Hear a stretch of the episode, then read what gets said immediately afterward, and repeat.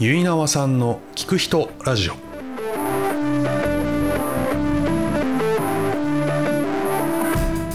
皆さんこんにちは。ゆいなわさんの聞く人ラジオのお時間です、えー今回はプロジェクト振興支援課の後藤洋平さんにお話を伺いました。え第10回にご出演いただいた後藤さん改めての登場です。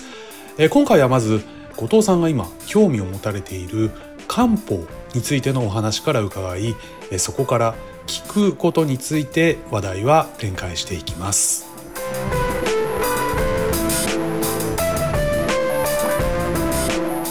はいまあ取れてますけど、はいはい。そうなんだ。だから漢方なんで俺こんなに漢方のこと勉強してんだろうと思うんだけど。もともとなんでって何なの？漢方に最初に入ってった入り口。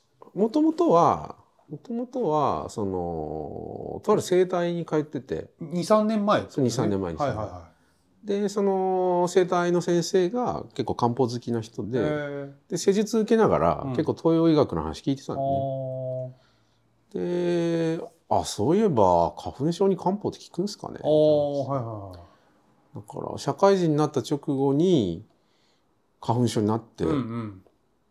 でそこからまああの抗ヒスタミン剤とかね。あのいわゆる西洋系の花粉症の薬ずっと飲んでたんだけど、どんどん毎年悪くなってくるいへえ重度になっていくそう花粉症自自体も悪くなっていくし、副鼻腔炎蓄膿みたいな状態になって。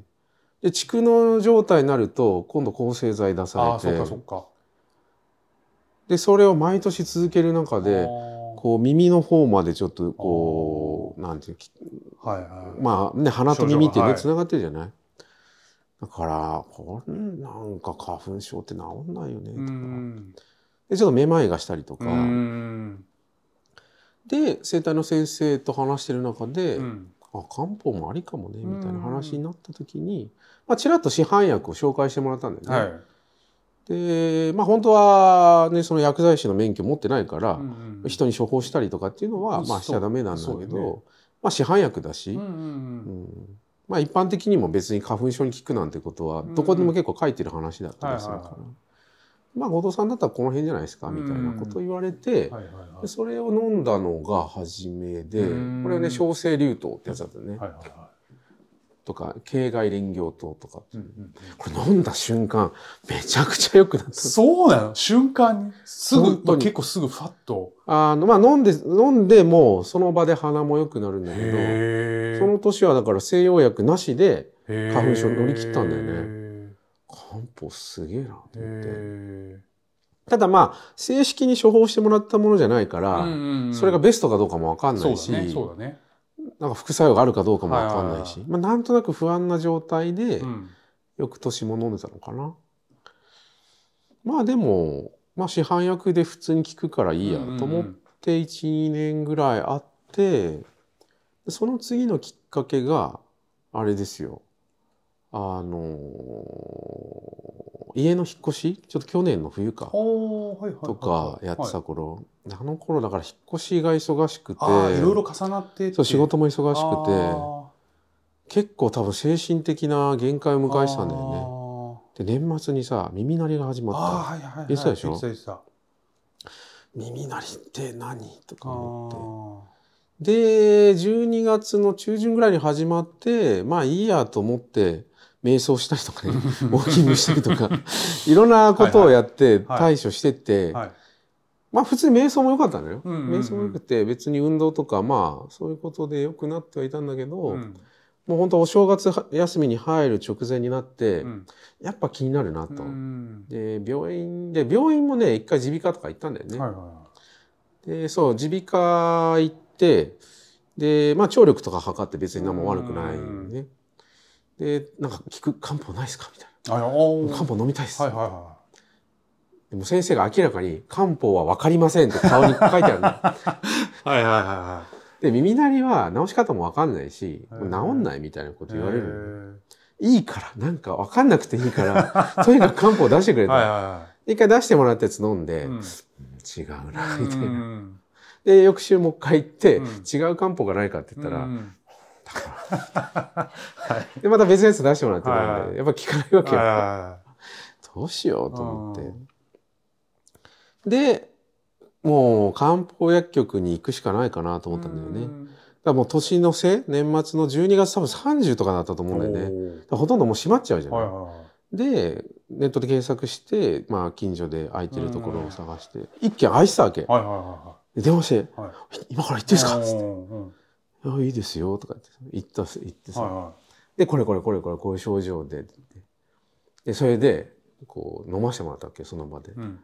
聞いたんだよねええ。って そうなんもうだ。本当にもう聞くのよ耳鳴りが。耳鳴りっていうかねあのもともとその瞑想をした時も同じことが起きたんだけど、はいはいはい。その要するに精神的に自分の心をリラックスした時にうん。鼓膜がなんか動くんだよね。へでカポカポポコポコポコポコとか言って要するに緊張がほぐれえ。るももう多分ね物理的に緊張してたんだとはい思うんだけど。ポコポコポコって言ってその耳がほぐれるんだよ。よでそれで本当に楽になるみたいなのを、こう要するに身体的なことで経験してたんだけどその漢方飲んだ時には同じことが起きたの。い。え？びっくりなのよ。なんかほっとしますねみたい あその場で目の前で？な。目の前でやっぱりね飲んでみないと分かんないってそうか。先生がいて、これって言ってそうこれこれちょっと試しに飲んでみてって飲んで、はあなんかとしました。じゃあ飲んでみましょうか。あ、そういう感じなんですね。そでそれ飲んでたら当時やっぱね眠りも浅かったんだけーど、うんよく寝れるようになって、はいはいはいはい。で耳鳴りも収まってきてわやっぱ漢方すげえなあみたいなでもその続きがあるのよう。はいはいはい。でそれ冬場それやってるでしょ、うんある程度耳鳴りとか眠りが良くなってきた時にまた花粉の季節が来るわけあ、そっかそっか。そう、はいで花粉ですと。でもう当然西洋医をやるよりもね漢方医の方にもう絶大なる信用力が 上がってるから、はい。もっと効く鼻の薬を出してくれるだろうと思って行って、はいはい。で出してもらったやつ飲むわけよ、はい。効かないんだよこれが。おーそうか。先生と「どういうことですか? 」鼻が出てしょうがないと、はい。じゃあこれって変えてさそれも効かないわけ。もうなんなんと思って、はいはいはでしょうがないから普通の西洋医西洋医学の耳鼻普通の町の耳鼻科で漢方処方しますよっていう医者を探しい。て、うん。でそこに行ってね、はい。出してもらったわけ、はい。で結構ホームページはね漢方いいんですよみたいなこと書いててお漢方好きの西洋医だと思って行ったら、全然そんなことなくて あれ、ダウン普通に西洋薬だ出されるわけよ。はいはいはいえっつって、はいい、やあのそうじゃなくて、はいはいはい。漢方で。ホームね。ページ漢方って書いてたし、出してほしいんですけどって言うとそういう患者いるよねって顔をされるのよ。あ、そうなのね。うん、あれなんかホームページは違うなと思ってまあいいよとでも出すいいよ出す出すってさどれどれって言ってさ どれ？そうそう3種類ぐらいあるわけ。はいはいはい。でこうお医者さんでさこうカルテを電子化でこうねね。その、ね、薬のさ、は処方箋作るときにさ私もこう画面が見えてさ、うん。どれがいいですかねみたいな。俺に聞くみたいな、はいはいはい。まあこれっつってすんげえ適当に選ばれて。へでそれ飲んだらねめっちゃ効く。え。え、そういう話ですか？そう。えって。適当なんだよね、そこは。でも。でで、まあ、き聞いたんで。花粉で花粉ね。そうそう。で漢方薬局の先生に、これこれこれ、うんうんこういうやつ飲んで効きましたって言ったら、うん。まあそうだろうねと。そうだろうね。え、知ってた？分かってた？何そそうで実はそれは漢方医の先生は副作用を気にしてれ。ああんまり飲ましたくくなかったああ、そっかそっか。そうそうそう選択肢にもしかしたら浮かんでたかもしれないけど、そうそうそうそうちょっとやめといたかも。で西洋医の人たちはみんな出すのも当然知ってるんだけあどあ。本当はこれ飲んでほしくないって思ってたんで、はいはいはでももう鼻出ると副作用も言ってらんないかい。そうだらよね。そこはごめんと思ってはいはいはで思ったのは多分パターンマッチングできてんだと思う言語化してないだけで。い。だって花粉症にの人たちにかそのね漢方薬出し続けてるわけじゃない？そうだよね。だから西洋医の先生は多分漢方の勉強そんなに深くしてない人だと思うんだけどうん。多分年齢性別とか症状とか、このパターンにはこれっていうあのがあある程度あるわけね。ある程度あるんだよねきっと。ああそうかそうか。だから本当面白くて最終的にはもう本当はパターンマッチングなんだよ。あだから最終的には勘と経験って正しくて。ああそうかそうそう。かそれまでの培ってきたものを踏まえてじゃあこれこういう時にははこれ。こういう時にははいこれっていう。はいはいはいはらそれが本当に世の中に本当によくあるケースだったら、いはい。多分マニュアルでいけんだけああそうどかそうか微妙にこっちかなみたいなさじ加減をしなきゃいけない時も多いじゃない？そっかそっか。そう。だそのさじ加減の問題なのね。さじ加減がずれすぎちゃうと本当に効かないってあことなんですよ。そもそもでいくと一番最初の漢方体験はうつになった時だったね。で適応障害になった時にそのメンタル系の医者にいたりうね。ん。でその時にその西洋系の薬で治すか漢方も出せるけどどうするって聞かれああてそうなんだ。はいはいはい。で西洋系の薬でメンタルがうまくいったって話あんま聞いたことなかったから漢方の方がいいですって言ってたんで、はいはいでその時に出してもらったのが初めてなんだけど。あれはね外してたんだよ あそういうことか。そう。だから全然効かないやつを半年ぐらい飲み続けてたんでね。あ「先生これ効かないんですけど」っつってあー「漢方だからね」っつって。時間はかかるよみたいなこと言われて。あそっか。やめる？とか言われて、いやーでもやめるとあ思う。あそうかそうかで今、いろいろ勉強はいして、当時の処方を考えると、はい。これじゃなかったなって、分かるようになってきたんだ分かるようになってくるわけ。そっかそっか。だからね、ほんともったいないのよ。西洋系の医者、お医者さんが、もうちょっと漢方の勉強してくれたら、ももっと的確な処方になるんだけど、ね、それする人いないんかね？そういうところまで。うん、あ今でもそういうことをやろうとしてるベンチャーがあったりとか、でそういう情報提供しようとしてるサイトがあったりとかはいろいろあるんだけど、はいはいはなんかいうねまくつながってって繋ないんじゃない？がってない感じはあるんだよね。今回ねあのドクターアスクドクターっていうアプリ入れたんで、アスクドクターズっていうね。でこれはいろんな人が医者に質問できるサービスでうん。有料のサービスなんだけど、はい。でまあやっぱりいろんな情報の中でこの、ね、Q&A も参考になるかなと思って見始めたんだけどさ、すんげえ適当な処方されて いっぱいあるのやっぱり。それは違うよっていう。へあのーでもなんとなくお医者さんも風邪薬っていうくくりで見てるんだろうね。ーインフルエンザの解熱薬とか。そうかそうかそうか。そう。例えばそのあるインフルエンザなりなんなりその感染症のあるやり方でいくとその感染した本当の初期にとにかくこう体温をうん。上げてうん。高めて汗をかかせると。でその汗と一緒にウイルスを外に出してあげてでそれでパッと熱を冷ますっていう処方があるんでね。はい。でそれはもう本当に昔から漢方の処方の中では知られてる処方なんだけどでそれを正しくやればそれこそ今回あったみたいに一晩で熱が下がるっていうことが起きるんだよね。でも一方であの、ね、カロナールとか、はいはいはあのこう解熱剤っていありますね。あれはそのなんていうかこう熱を高めようとする作用を止めて熱を下げるんだけどね。でその漢方薬使っても西洋薬使っても最終的に熱は下がるっていう効果は一緒なんだけど、そこに至る道が全然違うね。そっかそっかそっか。であのだもっと言えばそのその下下表で使うのは上げなきゃいけない,、はいはいはいはい。まずまず上げてから下げるでしょ、はい。でも西洋薬カロナールはまず下げるでしょ、はい。逆のベクトル向いてるじゃない。そうだねうん。で本当はね同時に飲むと意味がなくなっちゃうわけよ。ああそうだよね。ね。そうだよね。だからちゃんとした情報を見に行くとそれは一緒に飲んでも意味ないぞっていうことはよく言われてんだけあどーでもこのねアスクドクターの回答でさうんうん。これあね両方合わせて飲んで問題ないですか、うんうんうん。問題ないですよって。それはやっぱその仕組みをちゃんと理解せずに答えちゃってんだよね。そっか。そうそう。だからああやっぱり関心がないと勉強もしないんだろうなそうああとそっかそっか。思うんだよね。そうだね。そうだね。ででもそういう処方をされてる人も、うん。結局何日か経てば、病気って治るじゃない、そうだよね。だからまだそのまま過ぎちゃうみたいな。そうそうそう治りましたとかって書いてあるわけよ。ねそうだから評価も難しいんだよ。その処方が合ってるかどうかを正しくひ評価するのはすごい難しくて、結果何のおかげで治ったのっていう。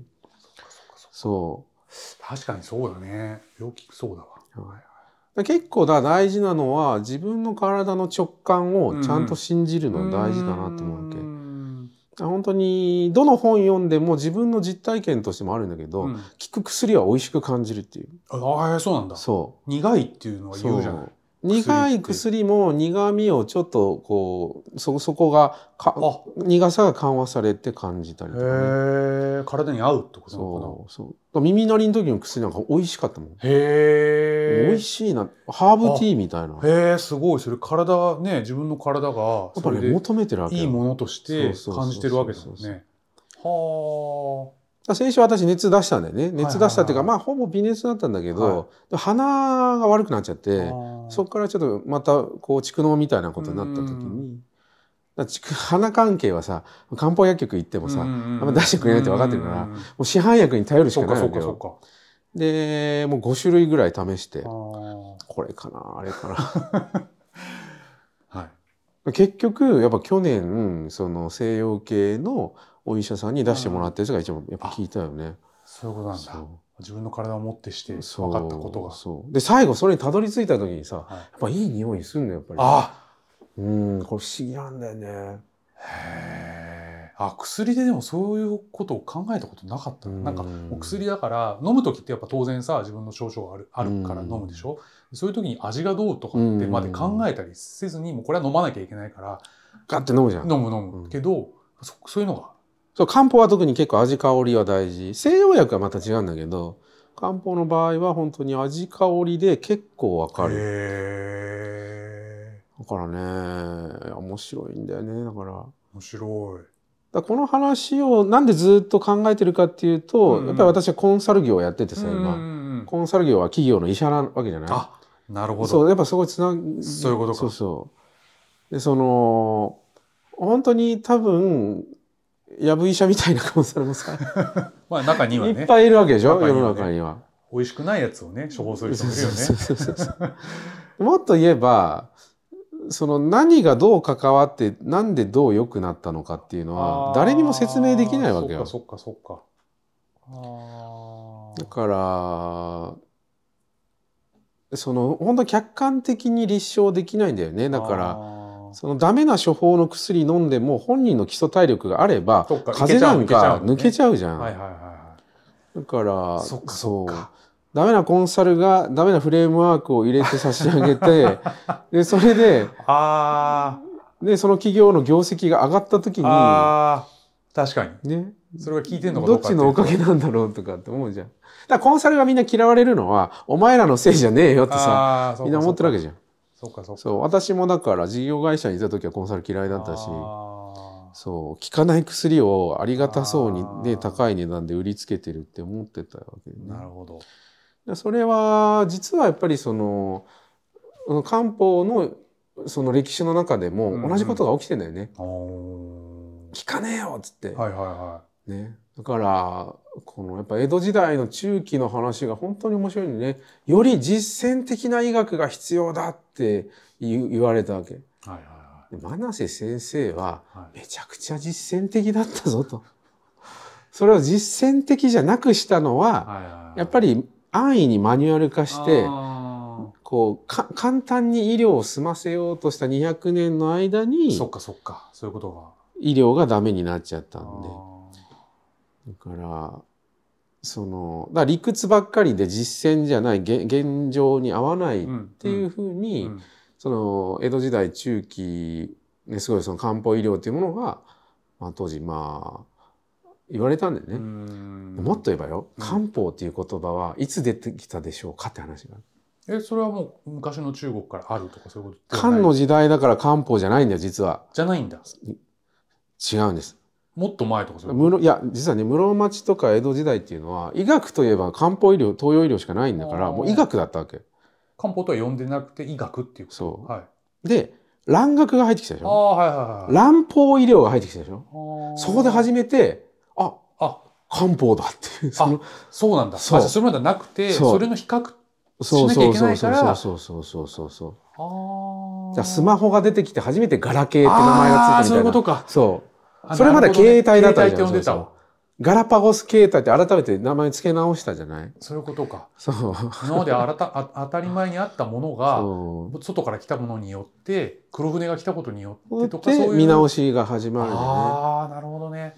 だその時もやっぱり蘭学西洋医療は実践的で,、うんで元からあったこの伝統医療っていうのはん迷信も入ってるし、あのねなかったらしい理論があったりとか要するにこうエセ医者っていうのかあな、ー。うん。このブランドだけでやってる医者とかいるわけじゃん。だって代々継いでいくわけだからさ。あー、そっかそっかそっか。そう。なるほだからそのいい医療医療の世界がさある種の腐敗が起きちゃうわけだよね。だからその時に実践的な医学が必要だ。っそっかそっか。ていう時に出てくるのがこのねあの吉松東堂なんだけど もう本当にこう破壊者みたいな人が出てくるそういう。ですね。それは今の我々の経済活動ビジネスの中でもすごく起きててやっぱりその、ね、会社経営するためにはさある程度の経営理論があるわけじゃん。うんうん、そうだね。そうでそれはもともといいぞと思って出来上がってきたものがあるんだけどそれがこうルーチンワーク化されてきて、うんでだんだんだんだんみんながこうなんていうのかなその理論の運用が適当になっていくっていうか、まあ、マニュアルにマニュアルになってってそね。でそれはだからその経営理論が効かないのは経営理論のせいじゃなくてそういうことか。やっぱり使い方の問題でしょとかって思うんでね。でもう一つ言えばその江戸時代中期に起きたのは、その梅毒天然痘ですよ。そもそも漢方が効かない薬に対して、でそれ漢方で治そうとして漢方が効かない当たり前ですよね。はいでももう漢方憎しになるわけよ。あもうね天然痘に効かない漢方はもうあらゆる病気に効かないんじゃないかっていうふうにちょっとやっぱフィルターがーかかっちゃうじゃない？それは言い過ぎでしょ？っていう。効く漢方もあるし効かない漢方もあるしそれはやっぱ飲む時、はい飲む場所というか飲み方とかねだから飲むべき時に飲むべきものを飲めば著しく効くっていう。確かにそういうことですねん。そうなんだけど飲むべき時に飲むべきものと出会うことがとても難しい。っていう。そればっかりはそれはもう出会いの問題ですもん。出会いの問題ですよ本当に。ああそれはちょっとなかなか。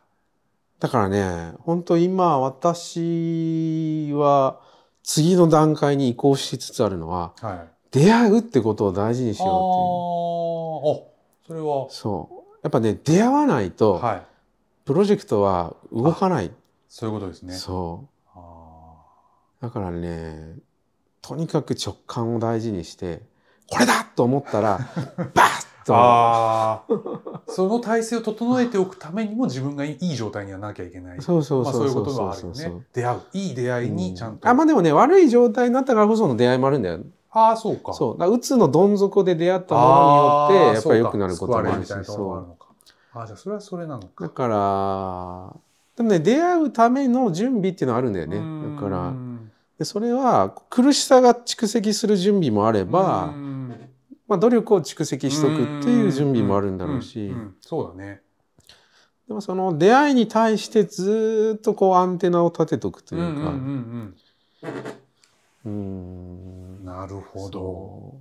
そちゃんとだから漢方っていうお話の中でも、うん。自分が今ねライフワークとしてのプロジェクトとか、ね、ビジネスにおいてのことにもちゃんとこうそうそう。つながってつ常になぞらえて見てるね。そういうことだよね。そういうことだよね。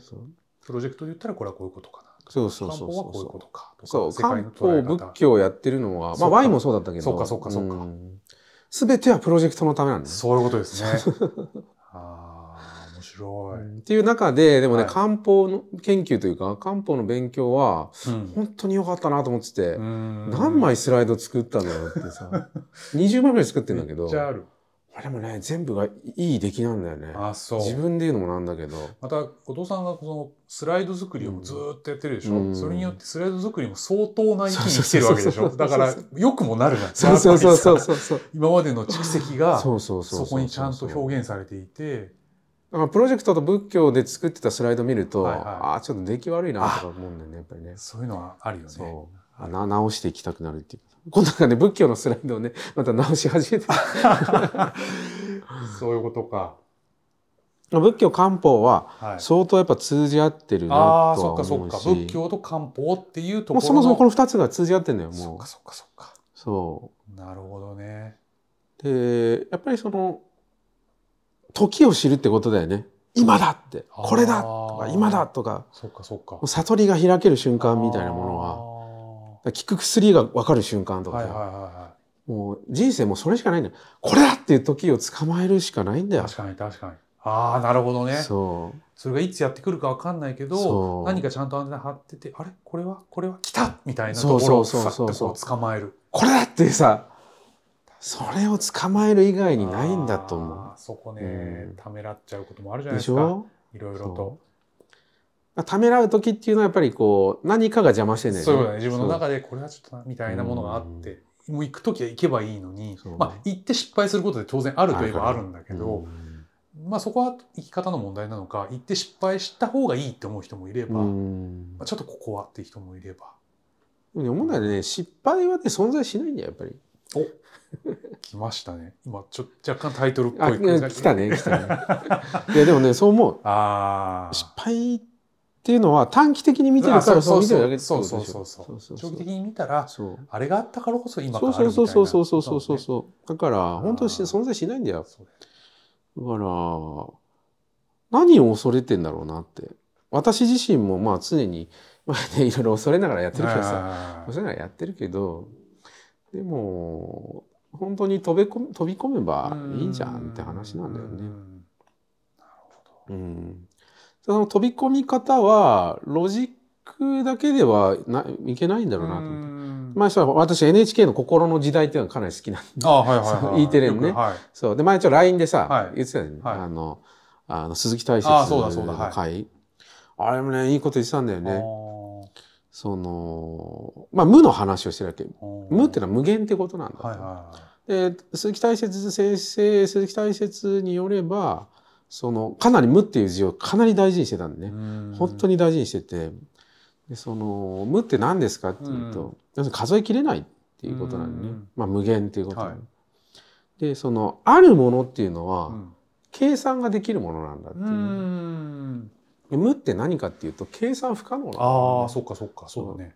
だ次元を変えないと捕まえることはできない。ここのあるっていう世界のものを見て計算できるものだけを見ててもそのまあいかんぞとい。う話をね、してたんだけど。でやっぱね西洋科学西洋哲学はやっぱり言語化できるもの言葉にできるものうんうんうんうん目の前にあるものうんを、えー対象にずっとしてきたんで、でもやっぱり西洋哲学がやっぱりそのサルトルとかあの人たちあたりで相当行き詰まるわけ。ああそうかそうか。そう、はい。であの人たちが行き詰まった時に鈴木大拙にとなんか対話がサルトルだったと思うんだよね。したらしいんだよね。でそのやっぱこう言語化のこう崖のギリギリまでももう徹底的に言語化をし続けてはい。今自分は崖にいるんだと。でそ,、ね、その崖の下を見るのがうん。怖いんだってことをうんうんうんうん。ねサルトルが言うわけ。うんうん。で鈴木大拙はうん。飛び込めよって。そうそう。はい。いやね、杉大拙のこう、パッとした返す言葉って本当に上手で、で、その、まあ、キリスト教系の、その、こう、勉強会みたいなところに呼ばれた時に、その、そこに参加してた若者が、で自分たちの宗教観では、そのね、自分たちのご先祖様が食べちゃいけないリンゴを食っちゃったんだと。で、その現在っていうものを背負ってて、仏教なんか良さそうだと思うんだけど、うーん、ななんかそっちに行っていいのか、もう一個食えって言うんね。ああ そうなんだ。そうへえ。Have another bite って言ったらしいんだけど、へそれでみんな、わーみたいな。え。なるほど。遠い側妙なのよ。そういうことね。そはあ。う。だからその目の前にいる人間の殻を割るのがめちゃくちゃうまい人間だったんだと思う。そっかそっか。なるほど。そりゃみんな鈴木大拙のファンになるよあーそういうね。ことか。もう悩んで悩んで悩んでる人に対してさ、バーンって割ってあげるっていう、確かに。そっか。これだ。なるほど。それはね、やっぱ割らないといかんのよね。そうね。そうそう。今までもしたら例えばお父さんの中で割ってきた体験みたいなのは、うん。まあ、いきっといくつもうんうんあるね、今これどうしようって言った時も「えい」ってこうやっぱ行くみたいなうんうん選択肢があるわけじゃん。あるあるあるある。その時はどっちかというと行く方をそうね。取るそうねとしたら。そうそうそうし失敗もあるけどでも失敗は成功ね。失敗になってない。そう。そうそう。だからだ最近ずっとそうだよだから。だかあーらこの前の一緒にやったあの仕事は,、本当に行かなきゃよかったと思うんだけど。でも失敗はないんだもんね。うん。だから今自分の限界はだからやっぱお金にちょっとまだ執着してるっていうあかー。そのなんていうのかな。こう払うもんを払わなきゃいけないとかね。当たり前なんだけど、はいはい うん、でもそのやっぱりお金のやりくりの安全性っていうものうん。を結構大事にはしてんだよね。そこのプレッシャーは結構あって、うんまあまだまだ悟りが開けてないなとかって思うんだけど、うんでも本当まあだいぶ割割れ割れやすくはなってきたとは思う。んやっぱり一回ね鬱になったおかげでああ、んそっかそっか。あの時だからねゆっくり割ってたんだよね。ああ、そういうことか。この間ちょっと話を聞いた人が、やっぱり自分にとってちょっと高いというか、うん。難易度の高いことを常に自分にうん。課して、で、それをやって、うん。で、終わったらちょっと強くなってるから、で、そしたらまた次のちょっと大きめのやつをやってっていうのを繰り返してきてるみたいなことをまあ言ってて、まあちょっと近しいものがあるのかな、まあ近いよねそうだよね、そうよね。できんのかなみたいな、うん。いやでもやろうみたいなところに飛び込んでいく。まあ飛び込むっていうのがやっぱり大事だよねやっぱりねただ本当にね根本的に人生観が変わるっていうのがやっぱ大事なんだと思。う根本から覆るっていう、ある種こうちょっとこうちょっと上ちょっと。上っていうのはさ、ちょっとやっぱね直線上な感じあるああ、そっかそっか。だまあもっと。そうその直線上で成長していくのも大事なんだけど、それはいつしかやっぱり崖っぷちまで行っちゃってそこから先には飛び込めないっていうところが来るんだよねかそっか。根底から自分が信じてた世界がそうじゃなくなるっていうのが多分大事で。がそう。でそれをまあプロジェクトってそれを知るってことだよねだから。あー。自分が信じてた世界は世界の真相じゃなかったんだって。そういうことか。そうだから本当に新鮮に生きてられるよね。うん、そういうふうに気づくきっかけってうん。死ぬほどあるんだよ、うん。実は自分の周りに、そこに目を向けてないだけで、うんだ漢方だって今日一つそうでしょ？そうだね。ね。ああ、そうなんだ。ってやっぱなるもんね。そうそうそう。いくつか流派があるんだとかさ、で漢方といえば単一の理論だっていうイメージを今日ちょっと壊せたはいわけだこれを自分の体を持って知るとやっぱい。面白いし。ね。だからねワイン飲めたのもそうだよね。ワインなんかさはこうなんていうの？こうしゃらくさいと言いますか。気取った趣味のイメージがあるわけですよ。はいはいはね成金どもが。とかさ。はい。でもそれは自分のもともと持ってたイメージで,、うんうんでそれを破る喜びっていうのはやっぱワインの世界にもやっぱあったなとは思うわけだし。そっかそっか。でもねそうワインで思い出したはい最近言いたいのはねややっぱ「神の雫」っていう漫画はやっぱりねこう縄文の血が通ってるなって思うんだよね。神の雫に縄文の血？そうはいはいはい。こう日本的感性がやっぱある漫画なんだあよーそういうことか。ね。うんワインって言ったらね、ヨーロッパとかヨーロッパのもののなんだけど、うんやっぱ日本人によるワイン批評だから面白いんだと思う。ああ、そっかそっかそっか。だからあの話の中でよく出てくるのは本当に完璧なワインは完璧じゃないっていうのが結構繰り返し出てくるどっかしらやっぱ欠点があるとうかん。完璧なものはかえって完璧じゃないっていう哲学があそってか。はいはい。それはねやっぱわわびさびの世界というかああ、そこに通じるね。そうそうそうそう。だから日本人って面白いなと思う。あの別に禅寺で修行した作者じゃないとは思うんだけど、はいはいはいどっかそういう直感が働いてんだよね。そこに行くんだよね。何も別に考えてなかったとしても、うんそこにちゃんと。へえ。だからこうねお茶碗見てもさ、はいあんまり綺麗に整ってるのはちょっと違うぞってさそっか直感的な感性として持ってるじゃない？そっか。あ、そうだね。お茶碗もそうだね。そう茶碗的な世界、ああいうとこもまたやや面白いよねやばい世界だね。面白いよあっちもあっちで。本当にだからそっか。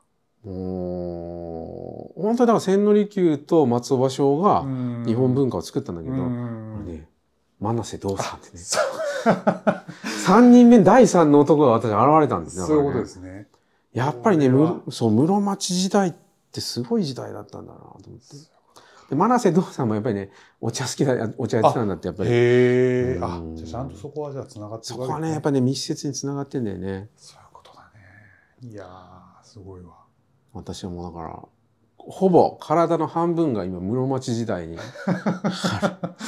あ、そうなんですね。令和のこの時代です。令和のこの時代なんだけど、あ、そうですか。どん、どんな空気感だったんだろうなと思うんだけど。相当面白い時代だったんだと思うよ。ああ、そっか。真瀬が出て、利休が出て、はいはいはいはい芭蕉が出るんでしょ。はいまあ芭蕉はね、ちょっと時代が下るんだけども、この、本当にこう古いものから新しいものに、にこう、お互いがこう混ざり合いながら変わっていく時代っていうか、そっかそっか。え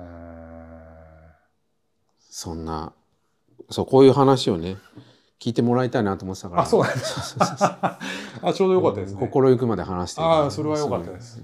そっか。これ、あれやんないんですか？あの、プロジェクトと。そう、いや、そう、やろうかなって思ってたけうど、んうん、なんか違うような気もしてんだよね。だからうん、これをどうしようかっていうのは確かに、これ、だってこんだけのものうんを、やっぱり、まあ、今話をしたことで、ちょっと、うん。ちょっとはね、なんか、こう、整理されていくというか、うん。まあ、あると思うんだけど、これやっぱ知りたい人もいるんじゃないかなっていう感じも、す素直に最初の、今日の話の中で、うん。一般庶民ってこれ漢方とどう対応していくのそうとかどう選ぶのとかっていうのってなんか知りたいところではある。でしょ？うん、なんかね、世に出してはいきたいんだけど、うんなんかね、すごい時を待ってるというか、そういうことねいろんな人に、いろ、こう、ちょいちょい言ってるわけ。で、それがどこに引っ張られるかな、はいみたいな。どこからも引っ張られない。あそうですか。うん面白いですね、まで行くんだよ。でもそれがもう一歩先にはね、そっか。そ言ったら漢方業界の人たちこそこういうのがいいるんじゃないの？もっと漢方を一般的に、もちろん一般的にしてる人たちはいっぱいいるだろう。うし、うんそういう努力はされてるだろうけど、うんもっともっとなんか皆さんのねね。庶民的なものになっていくみたいなことがあればいいのかなとか。ねそれもね、そういう文脈もあるんだけど、うんまあでもね、そう簡単じゃないんだよね。あまあそそうそうそう。だから、俺もね、仏教の勉強こんだけしてるけど、じゃあ本当に坊さんと付き合うかっていうと、かそうでもないっていうか、あはーっきり言って勉強が足らんなって見ちゃうのよ、こっちが。だから、結構今さ、ビジネスの悩みにお坊さんが答えるとかさ、はよくそういうネットの記事出てたりするじゃない、はい。はでそのね、そういうところで坊さんが喋ってるのを見るとあっさいな。あそうなのね。うん、。そう。思っちゃうからそう。で本屋でも結構ねビジネスに聞く仏教とかあるさあります、出たりするでしょ？ありますあります。目次見るじゃん。あダメだ。あそう。その辺がやっぱ難しいんだよね。うそういうことね。ん。だからその商業ベースにああ。載せるにはこういううお化粧になってくんだろうそっなかそっかそっか。とは思うんだまけど。あ、そうだよね。そういうこっちゃねえんだよとはやっぱ思っちゃうんだよね。どっかでどっかで接点がでできるような気もするんだけどうん。でもなんだろうね。うん。なんかこう自分の問題だなと思うわけ。だから自分の問題。自分自身の問題っていううか、ん。自分自身がこれを通して深まっていけばもうそれでいいやみたいな、うー あー、まあ一つはそれは。うん。うんだからあんまりこう人にこうだよこうだよっていうような話でもないし、うん。だから聞きに来てくれたら当然楽しいから喋るけど、うんうんうんうん。なんかこう商売にするのは違うかなっていう気がするんだよね。そうかでもその聞きにくれ来てくれたらお話しするっていうけど、うん。それをやってるっていうのをもっと出していかなきゃなんだっけ？それあれで書いてたよね JJ かなんかで、うんうんあの書いてた書いてたもっとうん。みんなにやってるよっていうことを、でそれをしろって私ゆいなさんに言ってるでしょ。あそうそうそうそうそう。で私自身はやってない。あそういうことですね。くまるさんとかにもすごい言われるわけ。もっとそもっと人にさはいはい、はい、伝えないといけないよって言われるんだけはいど。そこね。そこの問題、うん。私はだよね。違うのよ。私はあの具現化系だからなんだっけそれ？放出計画、原価計画ってはいはいその、私自身のコンテンツをむしろ濃縮して、い濃縮すればするほど温度が高まって輝くんだよ。よで、その輝きで来てくれたらいいなとそっか思って。そっかそっか そっかそっかはいはいはいはで、これまでの自分の独立してからの道のりは基本そうなわけ。い自分から放出したことって一回もないんだよ、実は。はで、それは多分自分の戦い方なんでね。ああそういうことだねそう。そうだ言ってない言ってないって言いながらも、こうやって言ってるから。まあそうだねそうだねでこのかすかな匂いを、今俺はね、匂いを いろんなところにつけてるわけよ。はいはいはいはいで、それを嗅ぎつけてほしいなと思ってて。ああそういうことですねで、最終的にはやっぱね、私塾みたいなものをやりたい。あなるほどそう。定期的に人に集まってもらってあー、そっかそっかそっかこういう話をするっていうのをやりたいなと思って。あでもそれも前も言ってたよね言ってたでしょ言ってたでしょ言ってた言ってたあーでいよいよ、あの、だから今こうやってスライド作ってるのは、はいはい。実は私塾のために作ってるみたいなところがあって。かそっか。だから映像でやってもなみたいなのあるのよ。そういうことかそういうことか。はいはい。で、それでいくと、漢方はかなり完成度高まってるんだけど、うん。仏教をもうちょっと直したいなとでそっちに行くんだ。で、やってるとさ、そうかそうか。ういつまで経ってもずっと書き続けてるだけの男になっちまうんだけど。ね。まあ、当面はそれでいいかなと。うん。ちょっと忙しかったから、そうかそうかそうかちょっともう、はいはいはちょっと休むと。とりあえず、うん、短期的には、そのアクセクしなくていい状態にいはしてあるから、うん。本当に今の自分に必要なのは、アクセス、アクセクせずに、自分の体をもうちょっと良くして、うん。で自分の書きたいことを書きたいように書いて、うん。それで気持ちよくなってはいはいはいはいいいじゃないですか。それは確かにそうですね。でそれは今の自分のフェーズがそうなんだよ。ううん。んだから本当にちょっと無理しすぎちゃってたから。うん。うんまあ、どっちかというとやっぱね今結菜さんの結菜さん今まさにさはいはいはパーンと割れる瞬間がさ、ねね。割れる日がさはいはいはい。近づいてるから。本当に。そこがね そこの問題ですね。そうですね。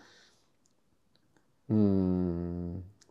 で本当に困った時にならないと来ないかもしれないからね。ああまあね。そうこれねいろんな人が同じこと言ってんだけどはい前ね村上春樹のエッセイ読んでた時うん。に書いてたんだけどやっぱりそのあの夫婦で喫茶店を開いてね。でもう一生懸命働いてたんだけどある日もうどうしても借金返せないっていう日が来てしまったんだって、はいはいはどうしようって。で夫婦ねうん。二、人で夜ずっと歩いてたんだってとことこうんとことこね。とぼとぼとぼとぼさお金返せないなって歩いてたらあ下見たらねちょうど返す金額と同じ金額のお金が落ちてたっていうんーえで何それ？え何その話？それで返すことができて今に至るみたいな。何それ？あそうっすか。そう。だ身体極まると道は開けるんだよね。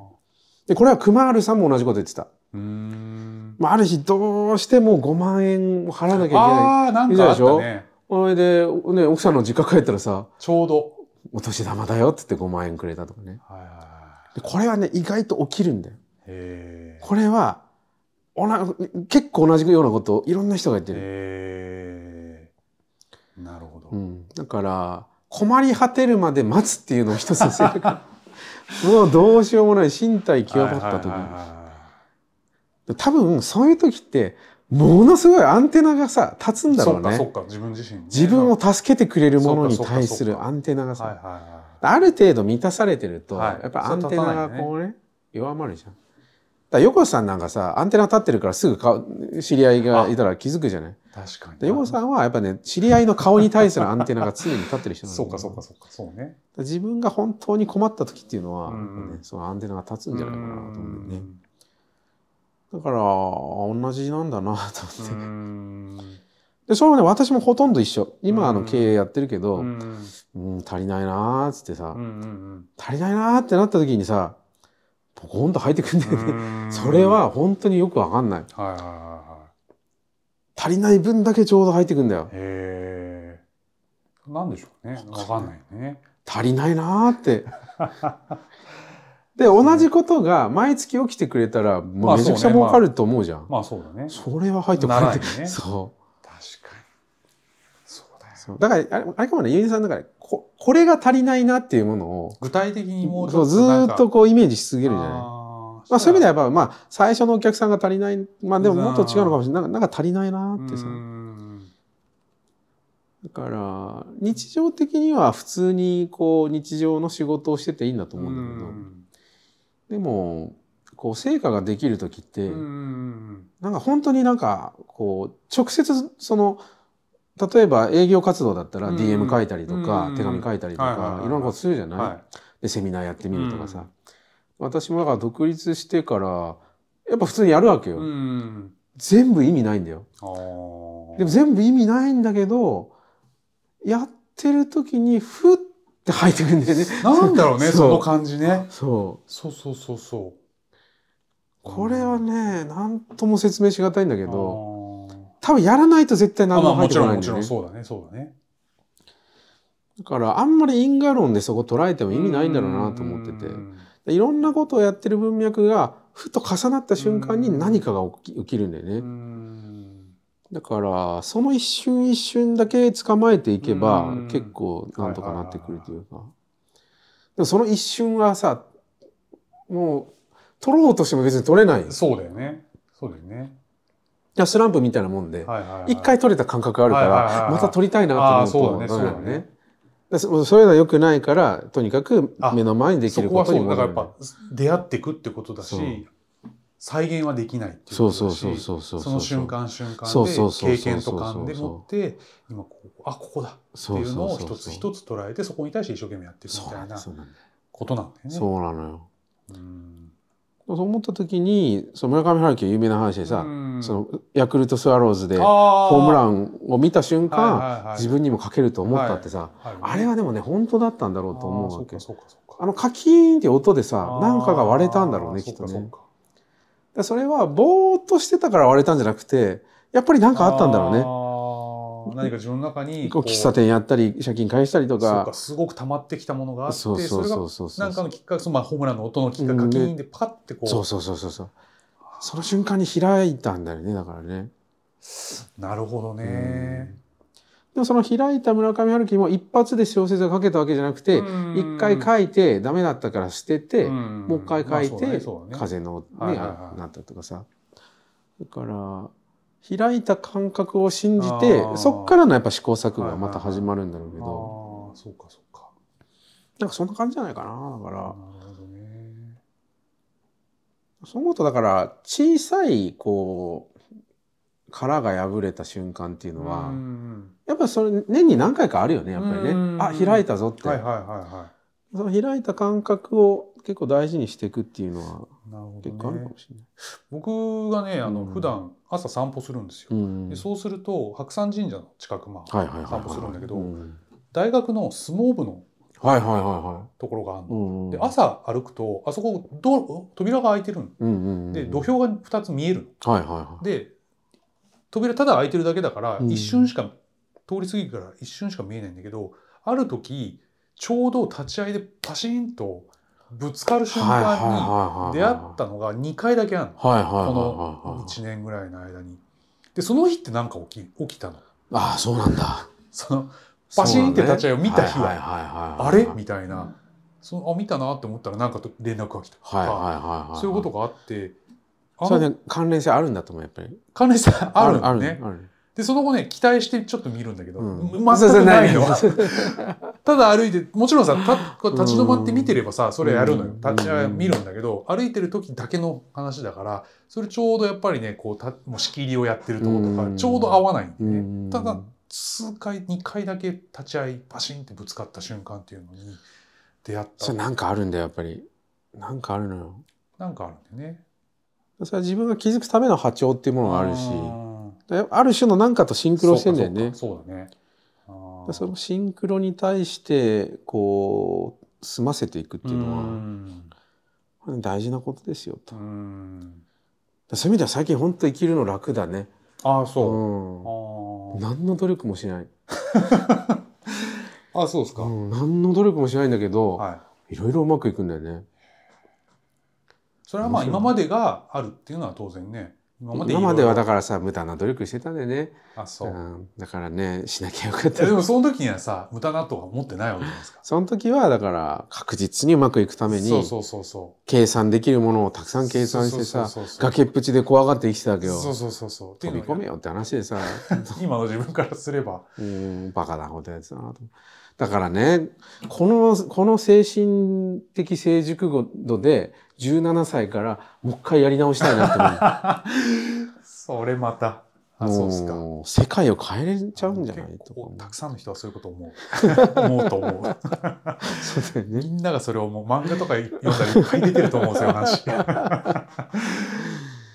だからね人生は手遅れになるようにできてるんだっていうね。ああそうね。それもタイトルで言っちゃったかもしれない、ね、言っちゃったかもな。それかも人生はね手遅れになるようにできているっていうねそうなんだよ。結構ね最近あのうん。聞く人ラジオずっとやってると、うん。みんなねタイトル言うの。あ言うんだ。言うの。で俺その時もう言うようにしてるの。はいはい。今タイトル言いましたねって。あ言うようにしてるとああー本本当ですねみたいな感じになるの。で結構ねみんなね自分で言う。はいはいはい。やっぱり話を聞いてる中でうん。大事なところに自分の中でどんどんどんどん入っていく降りていって、である時ポンってタイトル言うから、うん。今まで結構俺自分で考えてたの、はいはいはいはい話を聞きながらこれはこういう話だからこれこれこうで、うん。まあこういうことだよな。だからこのタイトルにしようって思ってたんだけど最近はもう皆さん言ってくれるので、そのままそれを素晴らしい。つけるようにししてます。素晴らしい。それがいいと思う。やっぱりその人の言葉。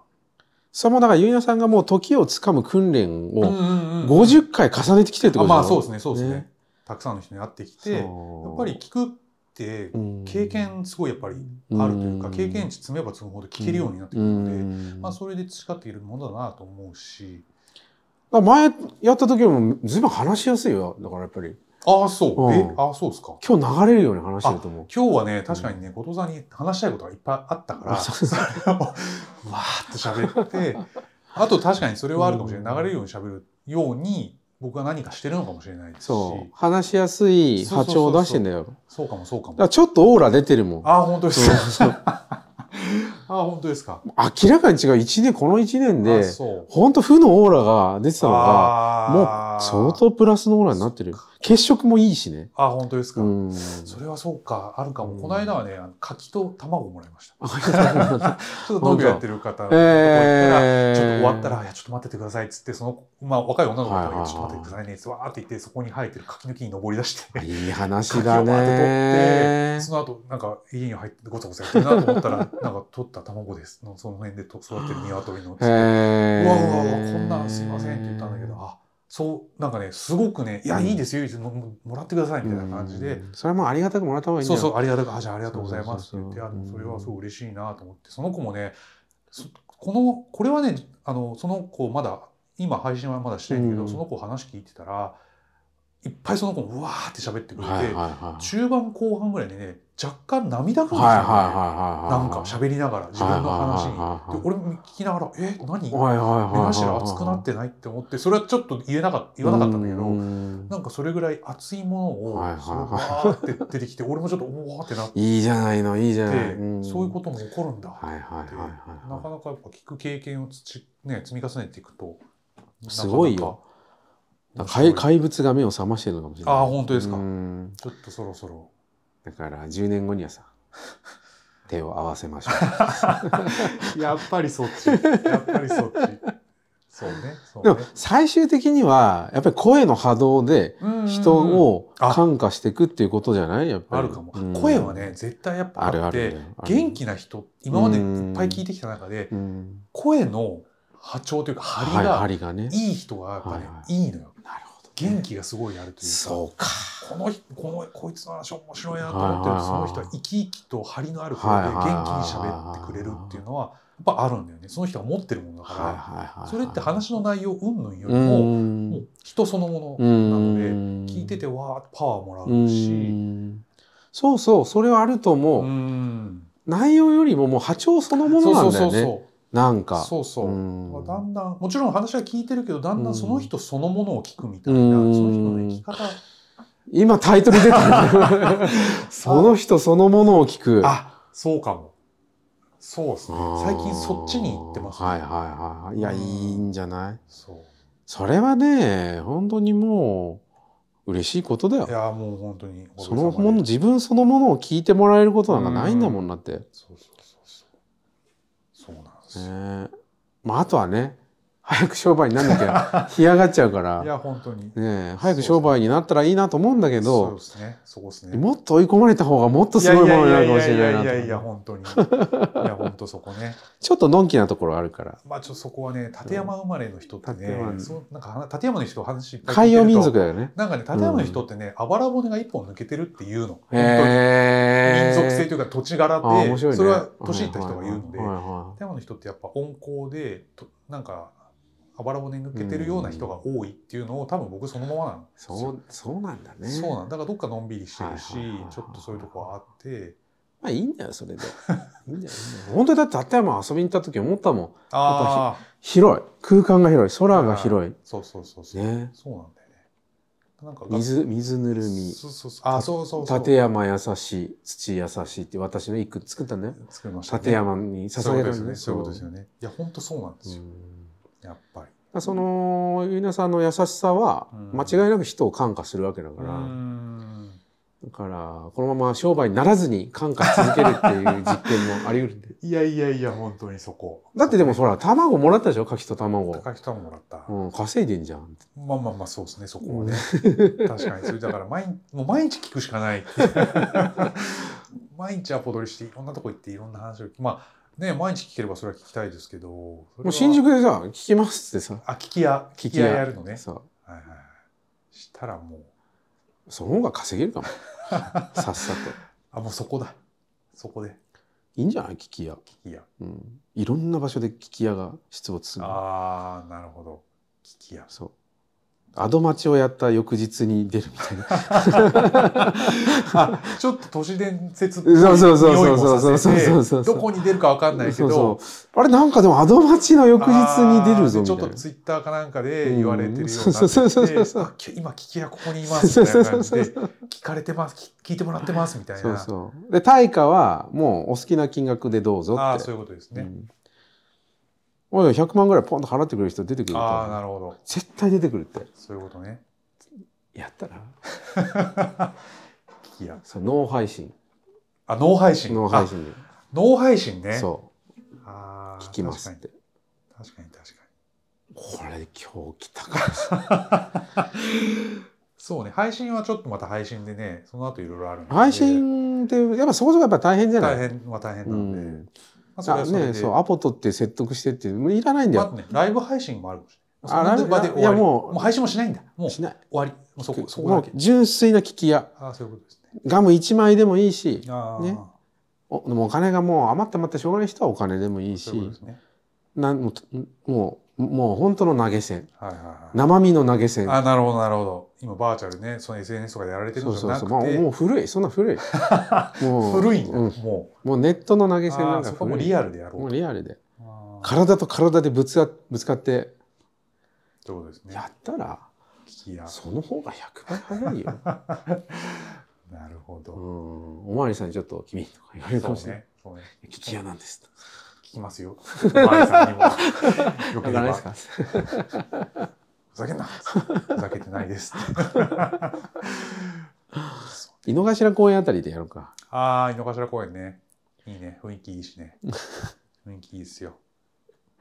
まあ大事なのはこういう妄想を常に考え続けることそうね。そうそれは本当そうです。そそうそうそそれだけこうやったらビジネスになるかなとう。か、うん。こうやったらどうかなとか、そうね。じゃないね、うんそこのじゃなくてもっともっと妄想していく。ずーっと考えておくアイデアを出し続けるだからそれやっぱメモっといた方がいいよあ、そうね。こうしたらいいかな、はいこうしたらいいかなって要するに2ヶ月ぐらい経ったらたまるじゃない、うーん。でこう見返すとね、はいはいはいはい。くったらないこといっぱいあるわけ でそういうのは全部落としてよかったなっていうやつだけちょっと残しておくとこれ結構蓄積になるのよ確かに確かに。うんあ、それはいいですね。それはやりましょでそのでそうやっぱね普段考えてるからこそやっぱアンテナが立つんだよやっぱうんりそうだねんそうだねう。確か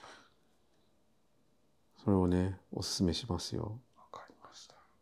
もうだ最近はだからあんまり私はゆいなさんに対して心配はしてないんだよ あ、そうですか。そうなんかね楽しみなのあ、そうですか。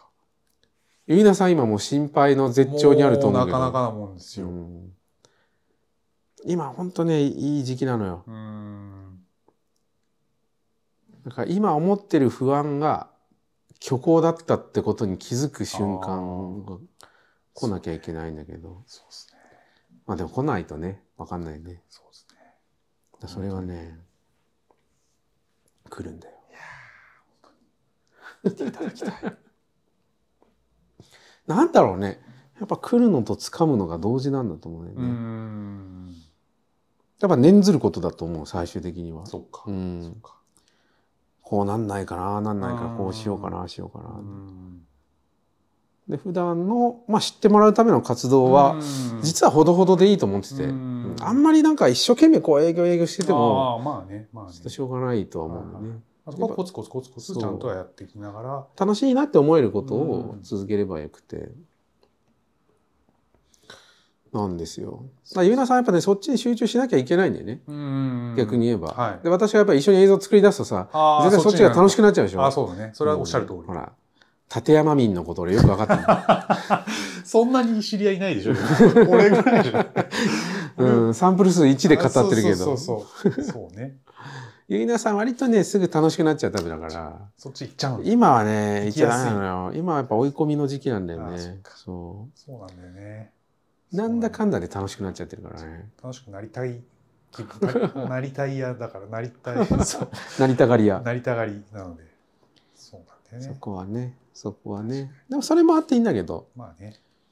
ねあんまりご飯で打ちからしてもうねダメですっていう人にさ誰も仕事を一緒しようと思わない。ああまあもちろんもちろやっぱ楽しそうでなんか価値をんうん。出してそうな人と一緒うん。に人やりたいもんだから、そうですねそう。まあでも多分ね大変な思いしてんだろうなと思うんだけどね。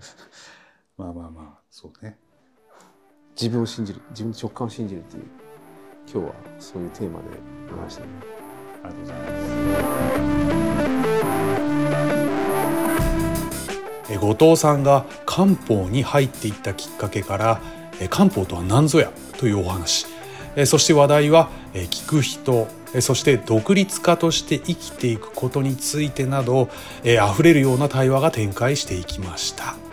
え後藤さんありがとうございました。えそれではまた次回ゆいなわさんの聞く人ラジオでお会いしましょう。